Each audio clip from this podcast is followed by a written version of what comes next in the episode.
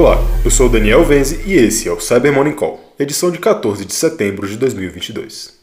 Começamos o episódio de hoje com um artigo publicado por pesquisadores da SecureWorks detalhando sobre um novo tipo de ataque que pode ser realizado contra instâncias Azure Active Directory que usam o método de autenticação Pass-Through Authentication. O PTA depende de um ou mais agentes que devem ser instalados em servidores on-premise. O Azure AD usa Certificate Based Authentication para identificar todos os agentes válidos que serão usados no processo de autenticação de um usuário.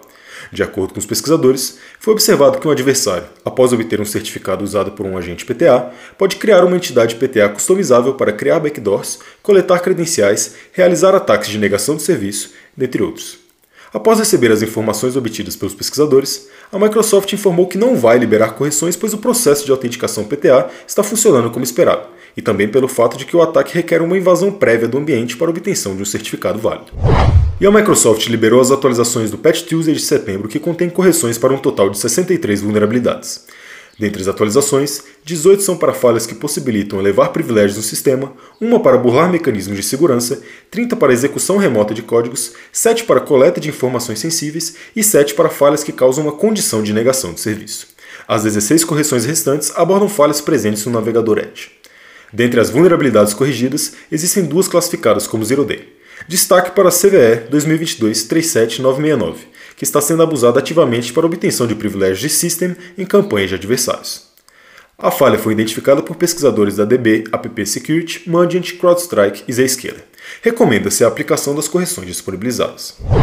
E uma publicação da Blip Computer noticiou sobre uma nova implementação do utilitário sysinternos PSExec feita por pesquisadores da Pentera Labs. O PSExec é uma ferramenta desenvolvida para execução de processos remotamente em sistemas sem a necessidade da instalação de um cliente nativo. Adversários já foram observados usando o utilitário em estágio de pós-exploração para se propagar pela rede de uma vítima. Diante dessa ameaça, integrantes de equipes de segurança visam proteger seus ambientes pelo bloqueio por padrão de uma porta TCP essencial para o correto funcionamento do PSExec. No entanto, pesquisadores da Pentera Labs implementaram uma nova versão que é capaz de realizar todas suas funções por outra porta menos monitorada usada pelo serviço, o que torna o método de defesa, descrito anteriormente e amplamente utilizado, ineficaz. A publicação informa que, apesar de originalmente usar conexões Server Message Block e Remote Procedure Calls nas portas TCP 445 139 e 135, existem outras implementações, como a da Pentera Labs, que demonstram que uma mudança no comportamento da ferramenta pode resultar em atividades maliciosas não detectadas. E uma pesquisa da Proofpoint detalhou uma campanha de cyberespionagem conduzida por adversários ligados ao Irã, rastreados como TA-453. A presente operação da ameaça visa indivíduos especializados em assuntos do Oriente Médio, segurança nuclear e pesquisa de genoma o TA-453 possui táticas técnicas e procedimentos que se sobrepõem ao dos adversários APT-52, Charming Kitten e Fósforos, e já foi observado visando acadêmicos, legisladores, diplomatas, jornalistas e indivíduos com relação ao setor de direitos humanos. Segundo os pesquisadores, os cybercriminosos usam uma técnica de engenharia social conhecida informalmente como multipersona, na qual os atacantes usam pelo menos duas pessoas em um único ataque de phishing para convencer os alvos da legitimidade da campanha. A cadeia de ataque começa com e-mails de phishing se passando por indivíduos ligados a organizações de pesquisa de países ocidentais. Dentro da mensagem, existe um link para baixar um documento malicioso do Microsoft Office mantido no OneDrive.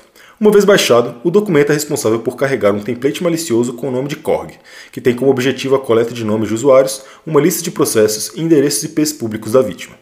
Por fim, os dados coletados são extraídos por meio da API do Telegram. Até o momento, a Proofpoint não observou nenhuma capacidade de pós-exploração ou execução de código remotamente no sistema, porém afirma ser um comportamento normal dos artefatos utilizados pelo TA-453. E um alerta publicado pela Trend Micro advertiu sobre uma vulnerabilidade de segurança presente nos dispositivos Apex One da empresa. O Apex One é uma plataforma de segurança automatizada para endpoints responsável por detectar ameaças e agir contra artefatos maliciosos e vulnerabilidades. A falha, catalogada como CVE 2022-40139, afeta o mecanismo de rollback, uma operação que retorna o sistema ao estado anterior e permite que um atacante com privilégio de administrador instrua clientes com sistemas vulneráveis a baixar um pacote de rollback malicioso, o que poderia levar o adversário a obter a capacidade de executar comandos remotamente no sistema. Apesar da necessidade de se obter privilégio de administrador, a Trend Micro afirma que já observou uma tentativa de exploração da falha. A vulnerabilidade, junto com outras 5 de criticidade menor, já foram corrigidas pela Trend Micro. Recomenda-se a aplicação das atualizações. E por fim, um alerta emitido pela WordFence apontou para uma vulnerabilidade Zero Day ativamente explorada presente no plugin premium chamado de WP Gateway. A falha, identificada no dia 8 desse mês, foi catalogada como CVE 2022-3180 e permite que um atacante não autenticado adicione um usuário com privilégio de administrador na plataforma para tomar o controle do site que executa o plugin vulnerável. Segundo a WordFence, regras de firewall para WordFence Premium, WordFence Care e WordFence Response foram liberadas no mesmo dia da identificação da falha e bloqueiam os ataques que exploram a vulnerabilidade. Contudo, a recomendação da WordFence é que caso se tenha o plugin WP Gateway instalado no website, esse deve ser removido em caráter de urgência até que uma correção tenha sido disponibilizada. Os pesquisadores afirmam que para verificar se seu site foi comprometido, deve-se verificar se é um novo usuário com permissões de administrador com o nome de Handix. É isso por hoje. Obrigado por ouvirem o Cyber Morning Call e tenham um ótimo dia.